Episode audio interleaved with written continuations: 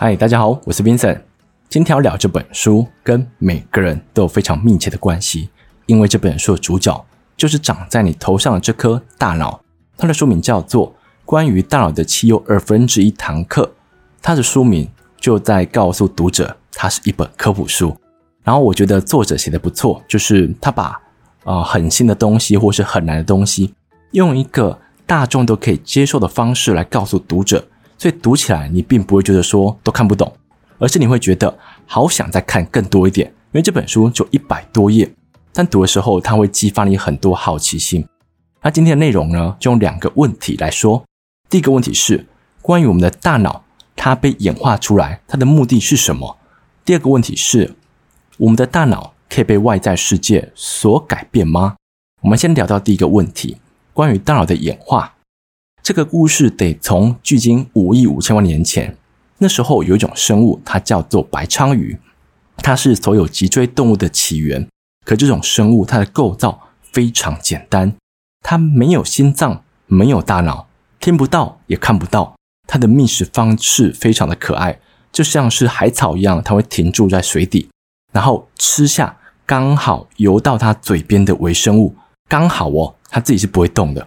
所以它的觅食方式非常的单纯，以至于它可以活到现在。你可以说它对这个世界没有什么要求，所以世界不会亏待它的感觉。那我们再把时间往前调，调到距今五亿年前，这时候就来到了寒武纪。在这个时代的生物，他们对觅食更有目的性，因为他们已经发展出了视觉、听觉和震动感知。震动感知听起来好像很厉害。我们所知道的鲨鱼，它就是用震动感知的方式。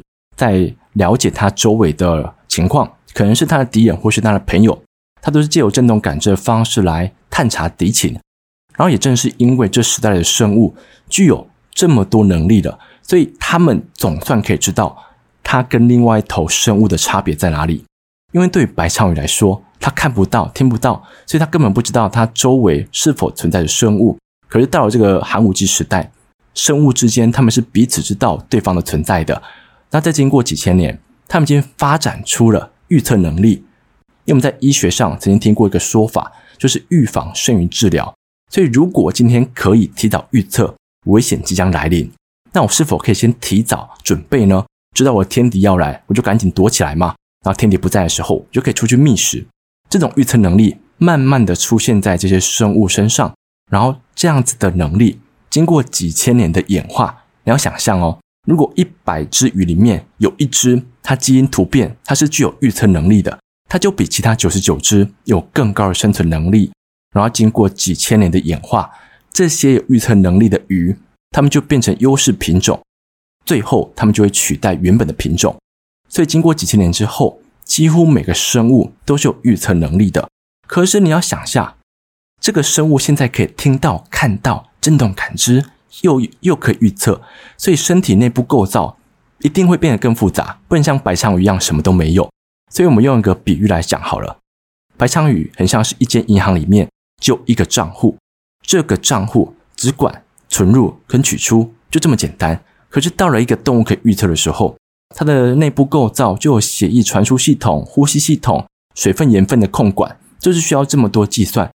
所以这时候的生物，你可以用一个。会计部门来理解它，那一个会计部门呢，他们就需要个主管，这个主管就是今天的主角——大脑。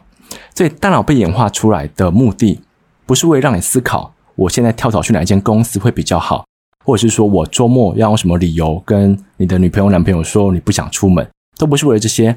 你的大脑出现，就是为了一个功能，它叫做身体调节。身体调节，它是一个生物学上的名称。简单来说，它就是要维运我们的内部构造，让我们有办法存活下去，然后把基因传给下一代。这就是大脑被演化出来的目的。然后，大脑的运作方式呢，用一个作者的比喻来说，他说：我们大脑里面有一千两百八十亿个神经元，每一个神经元用一棵树来表示，树上面的树叶呢，它是负责接收讯号的。然后你的树根是可以发送讯号，两棵树中间是利用突出来进行沟通。然后你要想象哦，如果今天左脑的一个神经元想跟右脑的某个神经元说声 “hello”，打个招呼，他做一个这么简单的事情，他中间得经过几百亿个神经元，这样子做起来太不科学了。所以后来大脑演化出一种东西叫做神经丛。作者用机场的方式来做比喻，神经丛的功能就是让你做一些跨区域或是比较复杂的任务的时候，你可以搭飞机直接过去。你不必说你今天要去迈阿密，你就游泳过去。你今天可以搭飞机，比较有效率一点。可是当我们每次要做一个任务的时候，都要搭飞机，那其实对机那其实对机场来说非常没有效率。你想象一下，我们现在的全球航空系统，如果你今天要飞到印尼好了，每次都只有直达飞机，那就会非常的没有效率，而且你的票价可能更贵。可是如果你可以接受先飞到缅甸好了，然后再转机到印尼，那你的班次可能就会更多，价钱可能就会更低。大脑当中有部分的神经丛就专门做这种转乘的工作，它的存在可以让大部分的神经丛都只要做好自己的事情就可以了。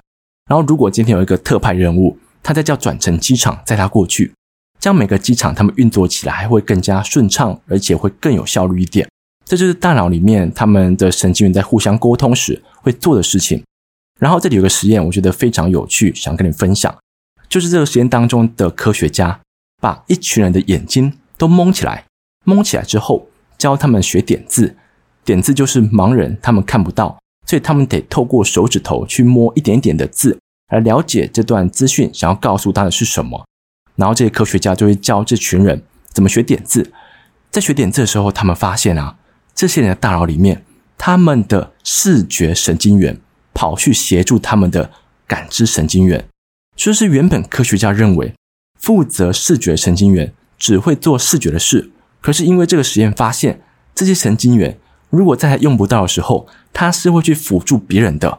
然后更有趣的是，当科学家把这群人的眼罩拿下来之后，过了二十四小时，他们的视觉神经元又回到原本的岗位去了。从这个实验当中，你可以了解到，我们的大脑里面的神经元是非常聪明的，虽然他们都会有一个主要任务在执行。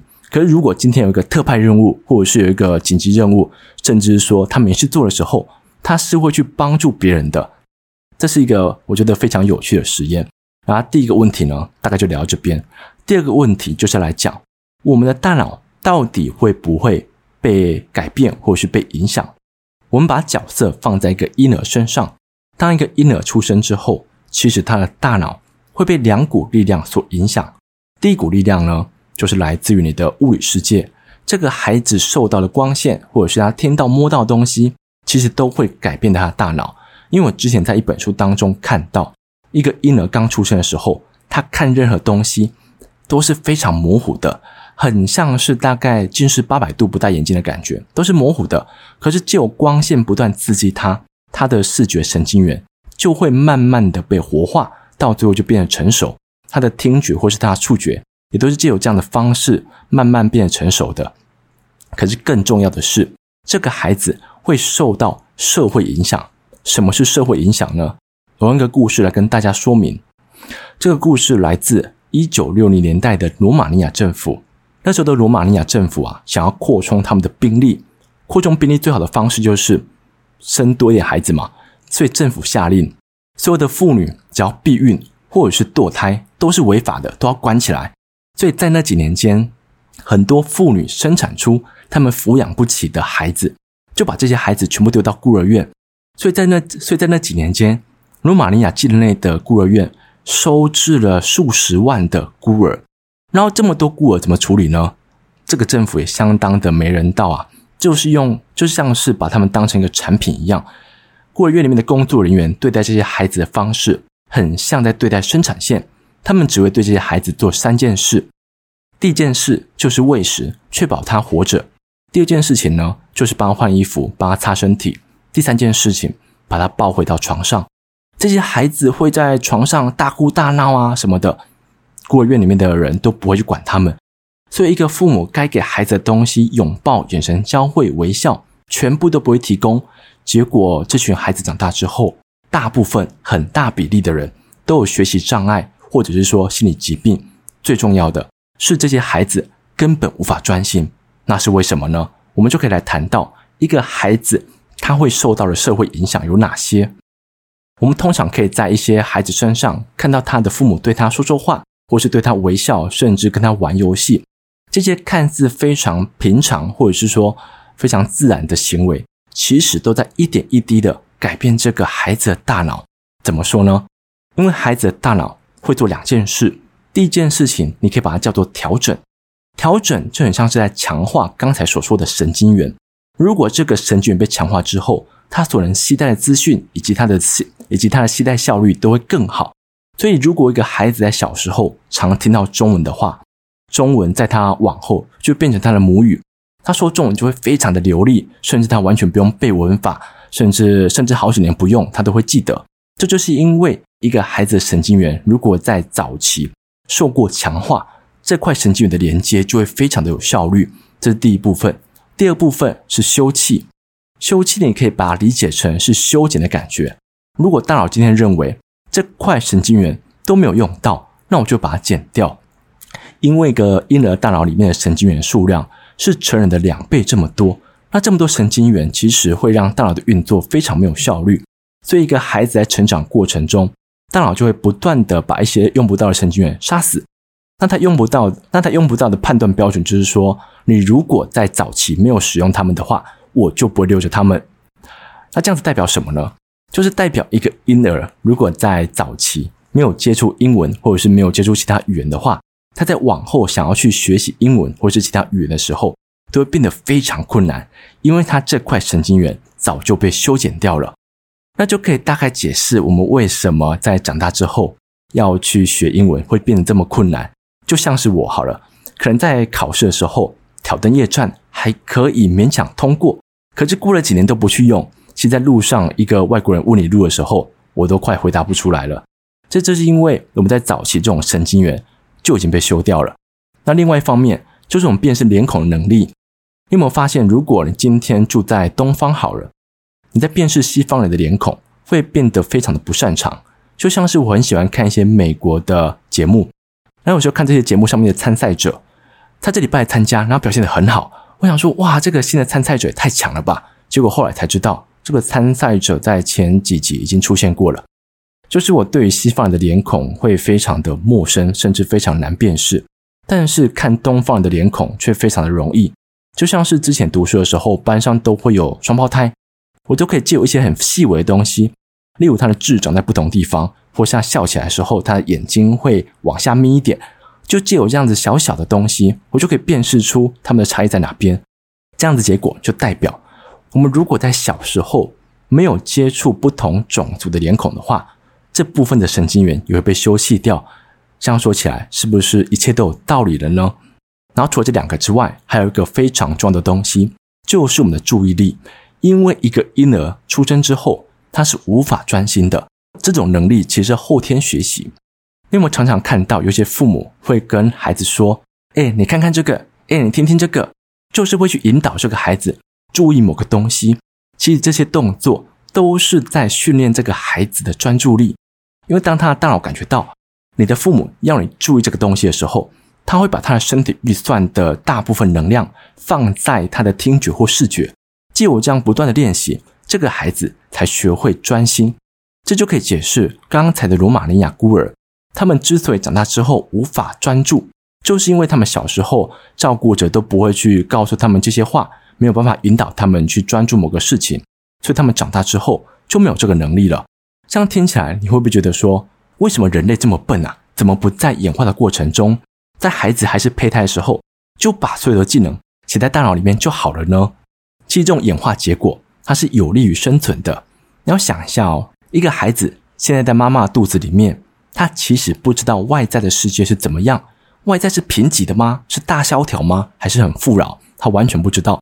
所以，一个孩子如果在出生之后，可以借由学习，可以借由外在影响，借由社会影响，来慢慢适应这个世界。对于这个孩子来说，他是比较，他是拥有比较高的生存几率的。那如果今天换一个方向，把孩子在胚胎之初就把所有的技能写在他的大脑里面，那如果写进这套跟外在世界是不相符的时候，那这个孩子出生可能就会跟这个世界相互违背，他的生存几率可能就会降低了。然后，另外一方面，这种演化结果其实是可以帮助我们把文化传承下去。今天我出生之后，我接受到我父母亲的文化，我父母亲也是接受到他们祖先的文化，所以我就可以承袭他们的文化。在未来，假设真的有小孩的话，我就可以把我的文化以及我之前祖先的文化传承给我的孩子。就有这样子的行为，就有这样子的教导，我们才有办法把我们的人类文化继续传承下去。所以这样听起来，是不是觉得说这个机制其实也是有它的精妙之处呢？这就是关于第二个问题我的回答。那这本书我读完之后的心得，我觉得就像刚才所讲的，我非常喜欢，而且想再看更多一点。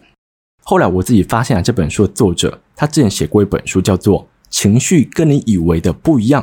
我相信这本书应该也是一本蛮经典的书，因为在读这本书的时候，可以感觉到这个作者他的笔锋非常的风趣幽默，而且他不会刻意讲得非常困难，所以我相信他的前一本书应该也是有非常高的参考价值的。然后最后说一下，我觉得这本书是怎么样的人？第一个呢，你对于脑科学非常感兴趣，因为如果你感兴趣的话，我不知道这本书你要怎么拒绝它。第二个呢，如果你想知道脑科学最新的发展，这本书当中会告诉你。很多我们过去的理解都是错误的，他会告诉你最新的资讯以及最新的研究。那关于这本书，我就分享到这边，谢谢你们。